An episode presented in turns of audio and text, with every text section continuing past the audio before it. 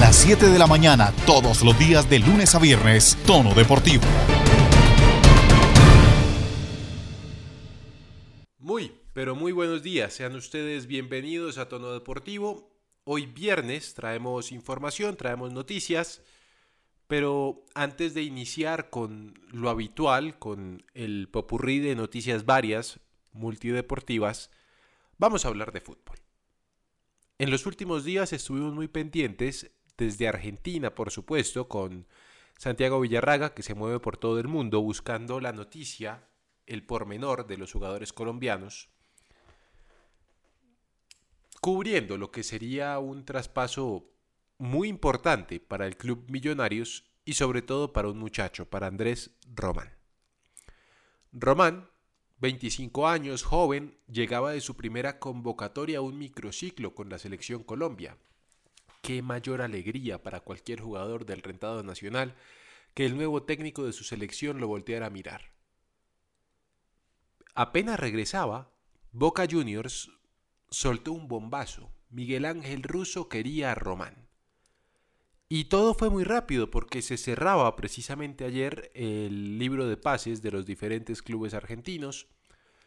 Llegaron a un acuerdo con Millonarios, algo así como 1.500.000 dólares por el 50% de los derechos deportivos del jugador de 25 años. Viajó lo más pronto posible a Buenos Aires, llegó en la mañana del jueves, se bajó y empezó a hacerse exámenes médicos. Cuando pasó lo que nadie esperaba. Una gran sorpresa, pero no buena, una mala sorpresa. El jugador sufre una miocardiopatía.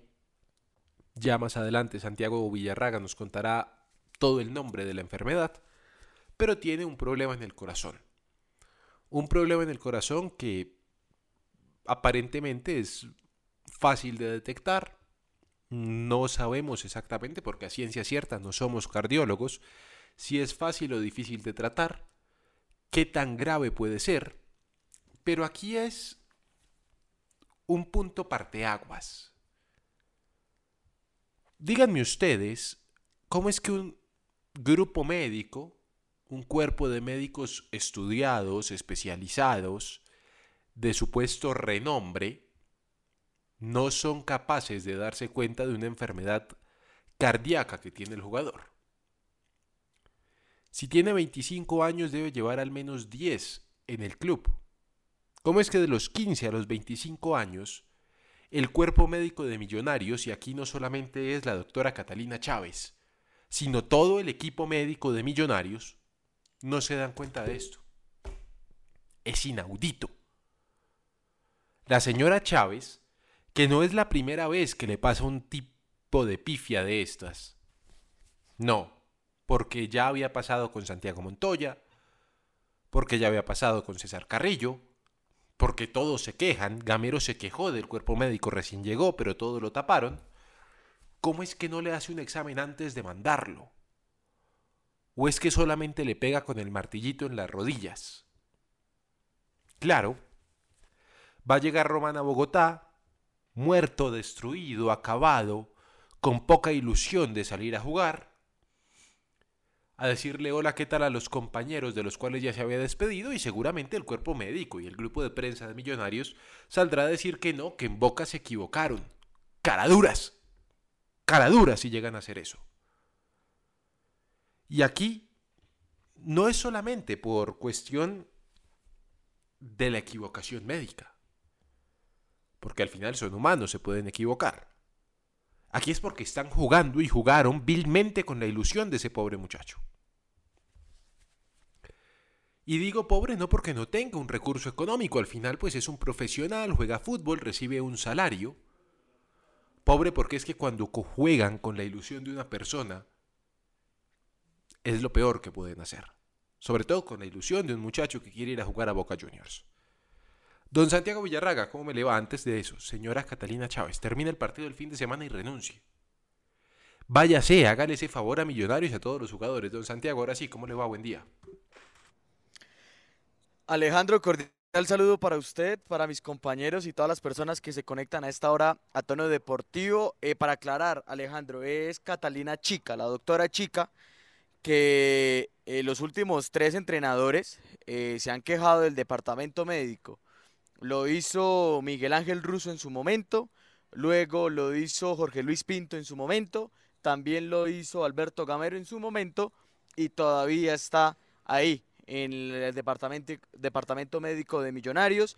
Eh, varias cosas han dicho los jugadores, Santiago Montoya en su momento, también unas fuertes declaraciones de César Carrillo, que prefirió no renovar con el club, el club donde él quería jugar, por una excelente recuperación.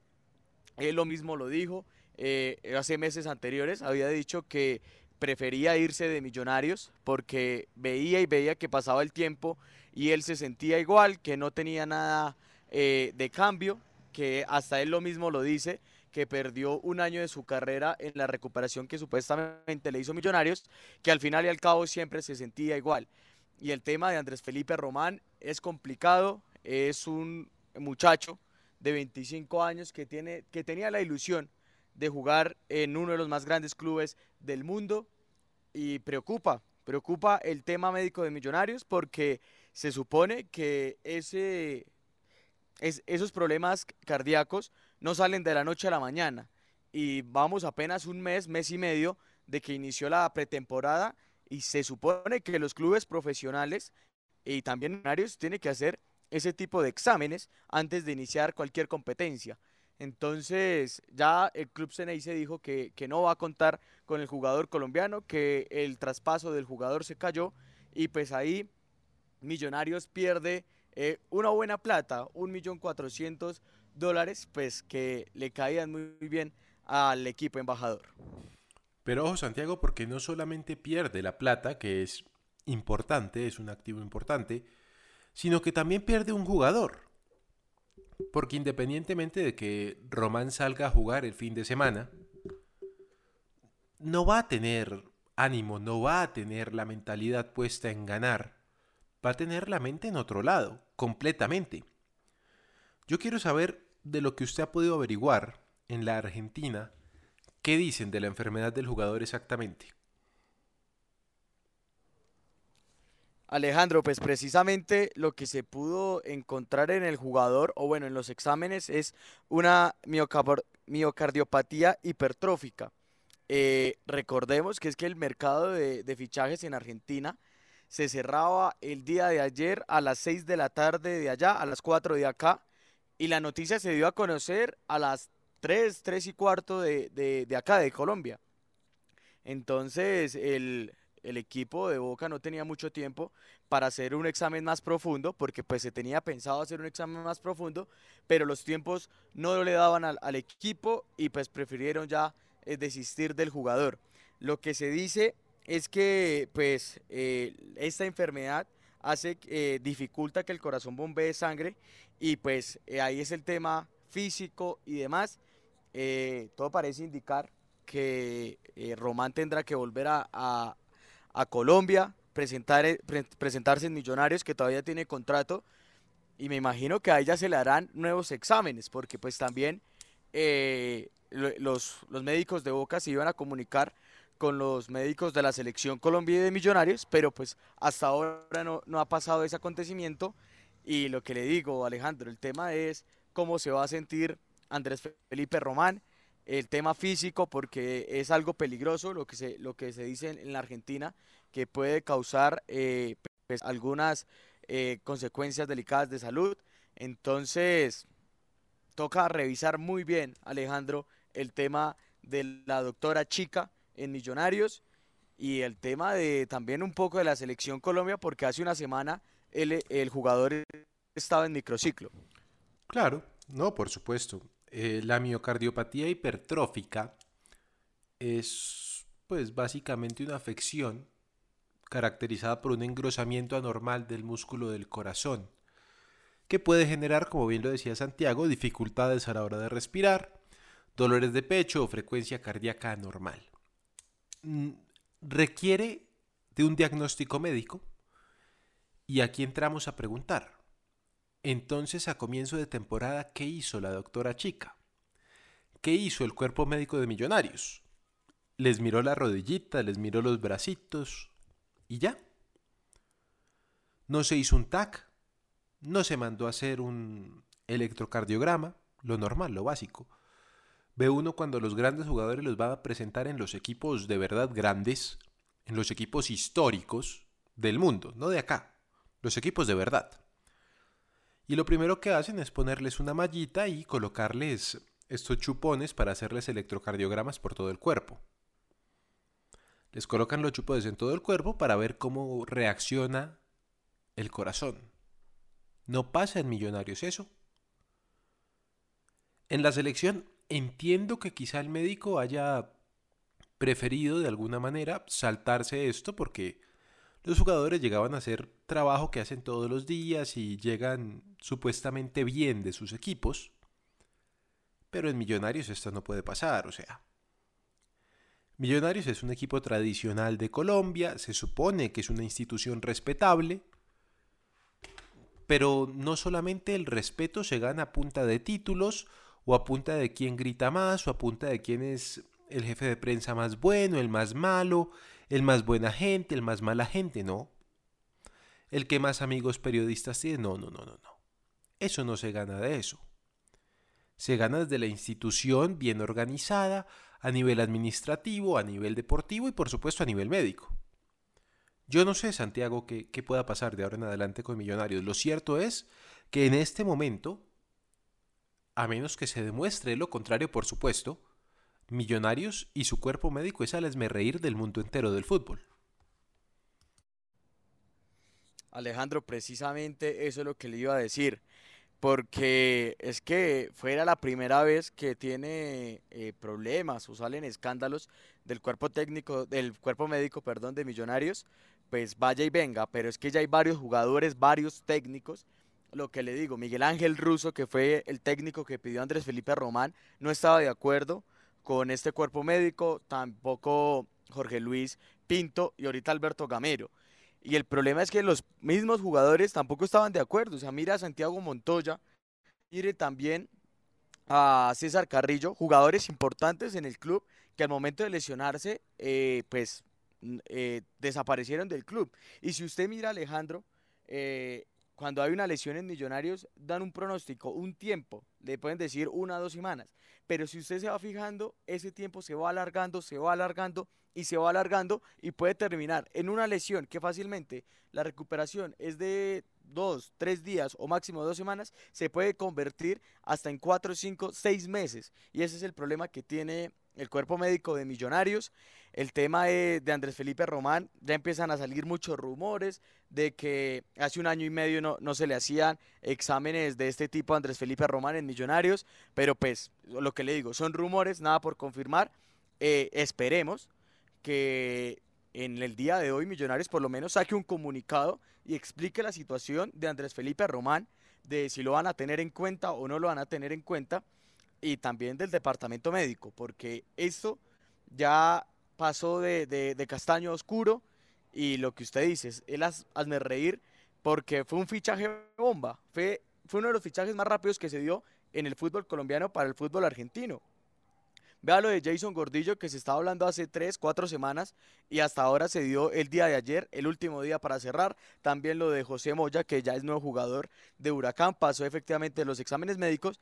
Y lo de Andrés Felipe Román fue la bomba, fue lo que es la noticia que, hay en Argentina y también en, acá en Colombia, porque es que también en Argentina, eh, pues los hinchas de Boca no estaban de acuerdo con los laterales derechos que tenían y tenían la ilusión con Andrés Felipe Román de tener algo en la, nómina. Recordemos que el, el único refuerzo del equipo de Miguel Ángel Russo es Marco Rojo. Entonces, acá hay muchas cosas que mirar. De fondo, esperemos que Millonarios, porque la responsabilidad de Millonarios como un club eh, grande que es acá en Colombia, salir a dar una explicación de lo que está pasando con Andrés Felipe Román y algo que también lo diga la doctora Chica, que salga y de las declaraciones y por qué no se detectó a tiempo lo que le está pasando al jugador. Toda la razón, es que llevar 10, 15 años en un club y que no le hayan visto eso, pues habla bastante mal de la organización médica del equipo. Pues don Santiago, creo que la información va a seguir saliendo en las próximas horas, seguramente Román terminará de hacer sus gestiones en Buenos Aires, pedirá el tiquete de vuelta y regresará a Colombia, si no hoy, mañana en la mañana. Y estaremos pendientes durante todo el día de lo que pueda suceder con el jugador. Muchas gracias, don Santiago.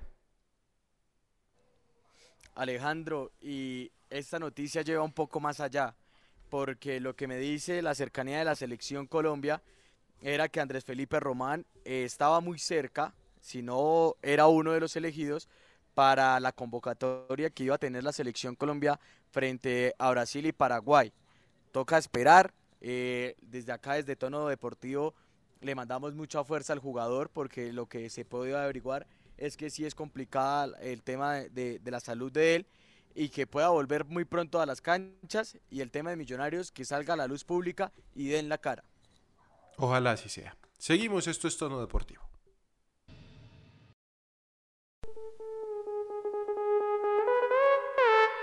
En Tono Deportivo, tenis. Tres tenistas colombianos tuvieron acción en las últimas horas. Les hablo de María Camila Osorio y Alejandro González en Estados Unidos y Juliana Lizarazo en Turquía. Camila Osorio, la raqueta número uno del país, actualmente la número 186 del mundo en el ranking de la WTA, se impuso ante la argentina María Lourdes Carlé, una vieja conocida en los octavos de final del W25 de Orlando. En un encuentro de una hora y ocho minutos, la colombiana logró imponerse con parciales 6-1 y 6-2, avanzando a cuartos de final. Seguimos en los Estados Unidos porque el tenista antioqueño Alejandro González se encuentra disputando el M25 de Naples en Florida. González se impuso ante el local Strong Kirchmeier con parciales 3-6, 7-6 y 7-6. El colombiano se clasificó a los cuartos de final. Y viajamos a Turquía porque Juliana Lizarazo cayó en segunda ronda del W15 de Antalya en Turquía frente a la rumana Andrea Priscariu con parciales 6-1 y 6-3. Lizarazo seguirá en competencia en el cuadro de dobles en donde hace pareja con la también colombiana María Fernanda Arazo. En tono deportivo. Natación. En total serán 13 los convocados por la Federación Colombiana de Natación para representar al país en la modalidad de polo acuático en el Sudamericano Absoluto de Deportes Acuáticos que se realizará en Buenos Aires, Argentina, del 14 al 29 de marzo. Los waterpolistas nacionales que fueron seleccionados para disputar el evento continental que se realiza cada dos años se volverán a encontrar el 10 de marzo en la ciudad de Cali para iniciar el proceso de concentración con miras al sudamericano bajo la dirección de los entrenadores Ricardo Canal y Mario Ochoa. Vale la pena mencionar que el sudamericano en la modalidad de polo acuático se realizará del 23 al 28 de marzo. A continuación les decimos quiénes son los convocados. Camilo Camacho, Felipe Echeverri, Enzo Salinas, José Rengifo, Santiago Arámburo, Felipe Mora, Felipe Aranda, Steven Sánchez, Felipe Lizarazo Gómez, John Andrade Lozano, Nelson Bejarano, Camilo Inestrosa y Andrés Inestrosa. El sudamericano se llevará a cabo en dos sedes, una en el Parque Olímpico de la Ciudad Autónoma de Buenos Aires, donde tendrán lugar las pruebas de natación, natación artística, clavados y polo acuático, y la otra sede está por confirmar, pues allí se realizarán las competencias de aguas abiertas. Las delegaciones de toda Sudamérica llegarán al país el 14 de marzo. Sin embargo, la competencia que comenzará con las modalidades de natación y natación artística se llevará a cabo del 16 al 19 de marzo. Luego el 21 de marzo llegarán las elecciones de polo acuática y la competencia será del 23 al 28. Por su parte, los deportistas de clavados y aguas abiertas arribarán el 22 de marzo. La competencia de clavados será del 24 al 27, mientras que la de aguas abiertas será del 24 al 28 del mismo mes. En tono deportivo, golf. Las ciudades de Ibagué y Manizales serán las dos sedes donde se desarrolle el Campeonato División Junior Colombiana de Golf, que tendrá en competencia jugadores entre los 10 y los 18 años del 29 al 31 de marzo. La decisión de llevar a cabo el torneo en dos sedes se dio debido a los protocolos de bioseguridad nacionales. Con esta decisión, la Federación Colombiana de Golf espera tener mayor control de los asistentes y albergar la competencia con estándares ideales. Así las cosas en el club de Manizales se medirán las categorías superiores, es decir, 14, 15, 16 y 18 años.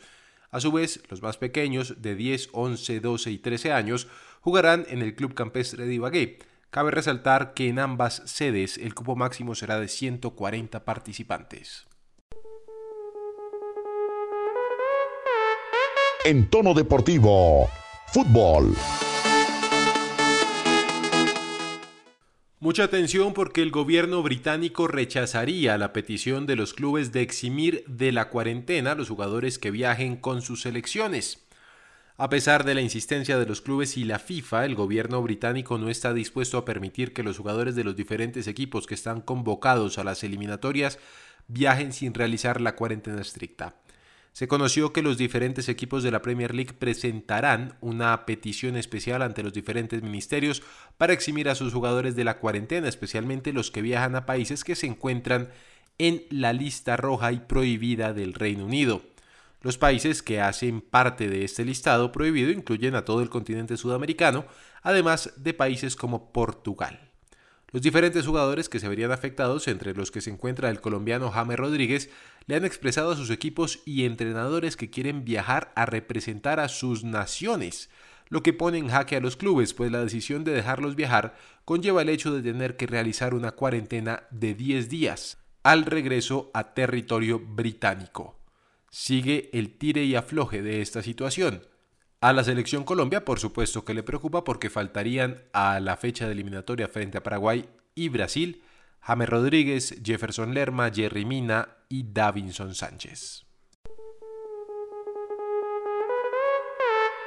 En tono deportivo, baloncesto. La ciudad de Cali, capital del Valle del Cauca, volverá a ser sede en modalidad burbuja para la clasificación a la AmeriCup 2022, el torneo internacional de baloncesto más importante del continente americano a nivel de selecciones. Vale la pena mencionar que la ciudad capital del Valle del Cauca fue sede de la primera burbuja de baloncesto profesional en Colombia durante el 2020 y ahora será sede de la selección Colombia de mayores masculina para las clasificatorias a la también conocida como la Copa América o la Copa FIBA de las Américas. En el grupo A estará Argentina, Chile, Colombia y Venezuela, mientras que en el grupo B estarán Brasil, Panamá, Paraguay y Uruguay. Al finalizar los encuentros de los grupos A y B, los tres primeros equipos clasificarán a la AmeriCup el próximo año, junto con los clasificados del grupo C y D, quienes tendrán actividad también en San Juan, Puerto Rico, para definir quienes avanzan a la fiesta del baloncesto continental. La selección Colombia jugará en el Coliseo Evangelista Mora de la siguiente manera. El domingo 21 de febrero se enfrentará a Venezuela a las 5 y 10 de la tarde, mientras que el lunes 22 de febrero Colombia se enfrentará a Argentina a las 6 y 10 de la noche. Ernesto Lucena, el ministro del Deporte, visitó la burbuja de la selección Colombia de baloncesto que se prepara para la AmeriCup. Esto fue lo que dijo. Bueno, muy contento de estar acá en esta burbuja de la selección Colombia, en este torneo clasificatorio, donde Colombia estoy seguro va a hacer una gran labor. Amo este deporte, lo practiqué en el colegio y eso me hace hoy inspirarme para decirles a ellos que a través del deporte se transforma un país y que el baloncesto tiene un apoyo irrestricto de este ministerio, no solo para el masculino, para el femenino, porque al final son ellos los ídolos de tantos jóvenes en Colombia que ven en este deporte un futuro. ¿Qué espera de, de esta selección en estos dos próximos partidos ante Venezuela y Argentina? Hombre, yo creo que la selección, este proceso de estar juntos, de poder entrenar en esta burbuja, va a ser mucho bien.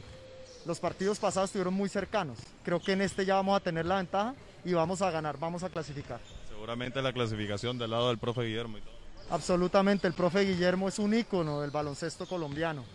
Su mentalidad, su capacidad estratégica, pero además veo la confianza, veo en la mirada de estos muchachos mucha seguridad en lo que va a pasar en los próximos partidos y estoy seguro que este 2021 nos va a traer esa clasificación tan anhelada. En tono deportivo, ciclismo. Llega el momento de hablar de ciclismo en tono deportivo. Hay novedades este fin de semana. Nairo Quintana está corriendo por estos días su primera carrera del año, pero también tenemos el Tour de los Emiratos Árabes. ¿Habrá colombianos? Por supuesto que habrá colombianos en los principales equipos del mundo. Para hablar del tema, como siempre, Laura Ruiz, ¿cómo me le va? Laura, bienvenida. Hola Alejandro, muy buenos días y a todos los, los, que a esta hora se conectan en tono deportivo, pues un fin de semana muy animado para el ciclismo, sobre todo para los nuestros, usted bien lo ha dicho, no solamente con el Tour de los Alpes Marítimos, sino también con estas listas que ya se confirmaron para el Tour de los Emiratos Árabes Unidos. Y debo decirle que esta competencia da justamente el arranque del calendario para Daniel Felipe Martínez y su debut con el Ineos. Va la banda colombiana, Iván Ramiro Sosa y Brandon Rivera lo estarán acompañando. Creo que eh, tanto para hacer, para hacer una comparación, Alejandro, tanto para el Tour de los Alpes Marítimos como para el de los Emiratos Árabes Unidos, el Ineos lleva buenos corredores. Tienen todo para apostarle a etapas, de pronto para la general, eso sí, nosotros pensando siempre en los colombianos, pero es muy interesante y podríamos analizar lo que estaría proyectando esta escuadra británica para ambas competencias. Y si usted me lo va preguntando, yo voy soltándolo de una vez, porque de hecho, en el equipo de los Emiratos Árabes, Fernando Gaviria va a saldar una deuda que le quedó pendiente del año pasado. Y es que recordemos que en plena competencia, pues eh, estaba eh, agudizándose la pandemia y esto también obligó a suspender la carrera, a cancelarla, no se terminó. Gaviria fue donde terminó contagiado y creo que va como con unos ánimos de, de digamos, recuperar lo que no pudo hacer el año pasado. No le fue muy bien en la clásica de Almería, competencia en la cual ya estuvo en este 2021 y espera, junto con Maximiliano Richese, su gran lanzador, tener un buen, un buen resultado en este Tour de los Emiratos Árabes Unidos. Si usted me lo permite, seguiremos revisando cuáles serán los otros colombianos que también estarán presentes, porque de hecho el Education Nipo también va con tres corredores de nuestro país, con Rigoberto Urán, con Daniela Arroyave, que estrenaría ahí su temporada y por supuesto con Sergio Higuita. Esto hace incluso más interesante lo que pueda llegar a ser esta competencia. Chris Froome se estrena en este tour con el Israel Startup Nation y habla también de la buena rivalidad que tendremos en esta competencia.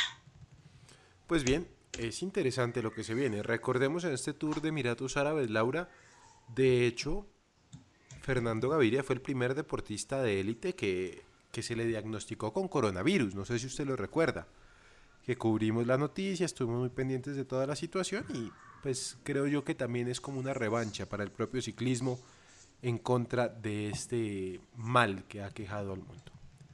Sobre Definitivamente, sí. ¿Qué decir? ¿Será que Nairo, eh, cómo va a tomar estas carreras de comienzo de año? Pues conforme se da el calendario y lo que se proyecta con el Arkea, las, las tomará muy en serio. Es la oportunidad que tiene para darle los puntos a su equipo y por qué no esperar a escalar para la próxima temporada. Con tan solo la invitación al Tour de Francia, pues Nairo deberá tomar en serio las competencias en las que esté presente. Ahora bien, recordemos que para, para este eh, Tour de los Alpes Marítimos va en defensa del título. La ganó en el 2020 y pues busca retenerlo para este 2021. Incluso en el equipo em, va acompañando a otro colombiano que es de esas corporaciones de la Arkea para, este, para esta temporada. Dice el caso de Miguel Eduardo Flores. Viene del Andrónico Católico y yo creo que también ha sido como una eh, excelente escuadra para formar a nuestros corredores colombianos de la mano obviamente de Gianni Sabio, que sabemos tiene esa preferencia por eh, el pedalismo de nuestro país y que por supuesto pues ha formado a muy muy buenos mm, corredores. Así que estos dos colombianos estarán con el Arkea en el Tour de los Alpes Marítimos, esperando bien, lo decíamos, pues que Nairo Quintana logre retener el título. Le va bien y esperamos pues que eh, de, este, de esta temporada logre buenos resultados, porque seamos claros, en el Tour de Francia pues es muy difícil que lo logre. Buscaremos una etapa con él, pero la general individual es un reto muy amplio, muy grande para lo que tiene que hacer en el Arkea. Pues bien, así comenzábamos el 2020 con buenas sensaciones del ciclismo gracias a Nairo Quintana. Así estamos comenzando el 2021 con el ciclismo. A la espera, por supuesto. Laura Ruiz, feliz fin de semana, que la pasen bien. Un abrazo Alejandro, disfruta el fin de semana con mucho ciclismo, con mucho fútbol y estaremos el lunes de regreso en Tono Deportivo con todo el resumen. Hasta que llega Tono Deportivo esta semana, tengan un feliz fin de semana.